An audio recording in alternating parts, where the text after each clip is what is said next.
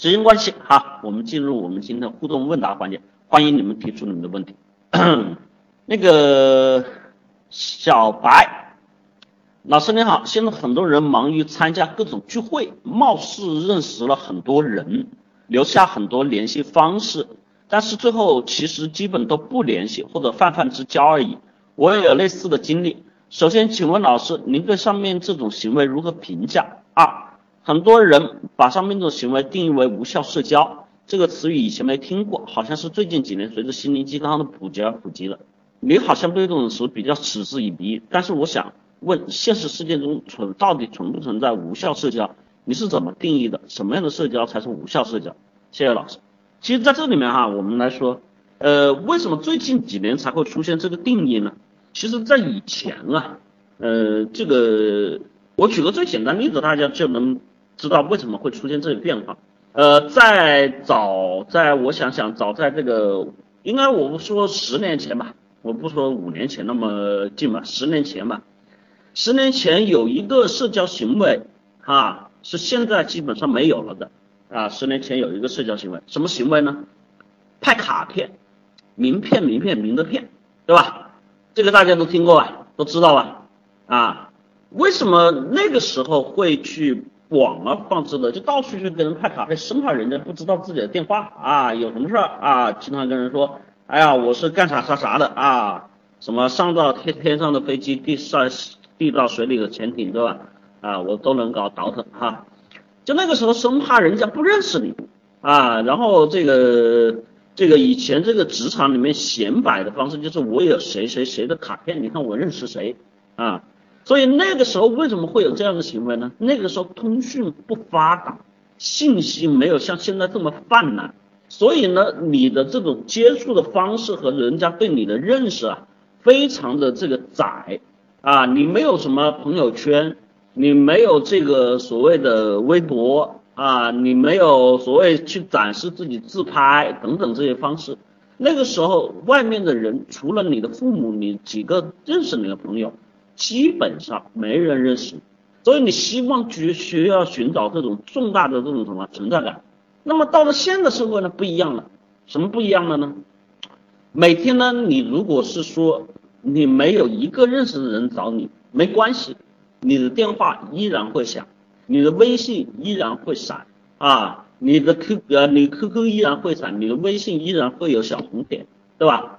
啊，你的这个微博依然会有人艾特你。为什么？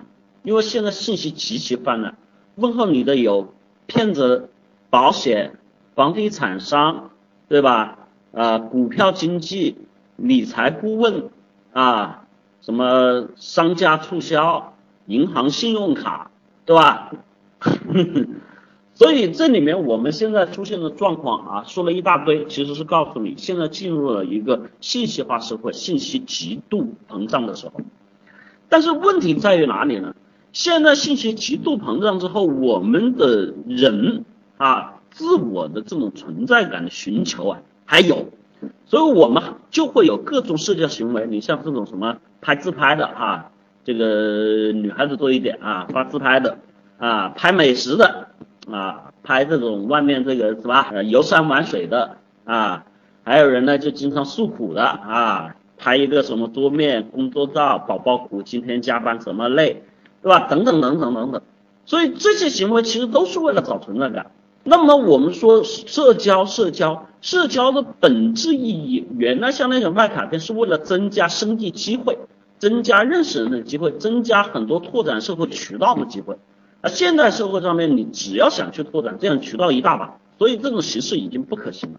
那么社交里面，我们所讲的跟人发生关系，其实有很多时候都是需要有什么有点，其实就是有目的的。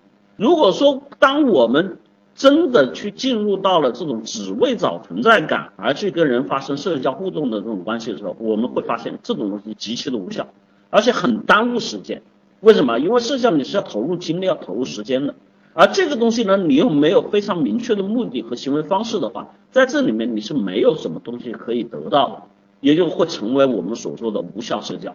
现在社会其实说句实话，像我们以前认识人，就有些朋友说我不是做生意，我不会开卡片，但是你有时候认识人是为了找人帮忙，有时候认识人是会为了获取某种知识，有时候认识人是为了什么？去实现一些互动和交流的目的。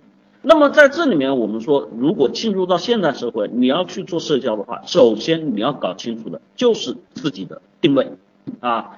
而这个正是我在我的立体思维法里面所去讲，你要搞清楚你的定位是什么，你要搞清楚你的目的是什么，这样你才能去找到跟你这个行为定位和目的相匹配的这样的社交方式，或者是这样的人群，你才能够去在这个上面获得相应的积累。而不是变成鸡肋啊，要么是积累，要么是鸡肋。积累是让自己不断的收集、不断的累加、不断的成长的过程，鸡肋就是永远都是没有价值和意义的。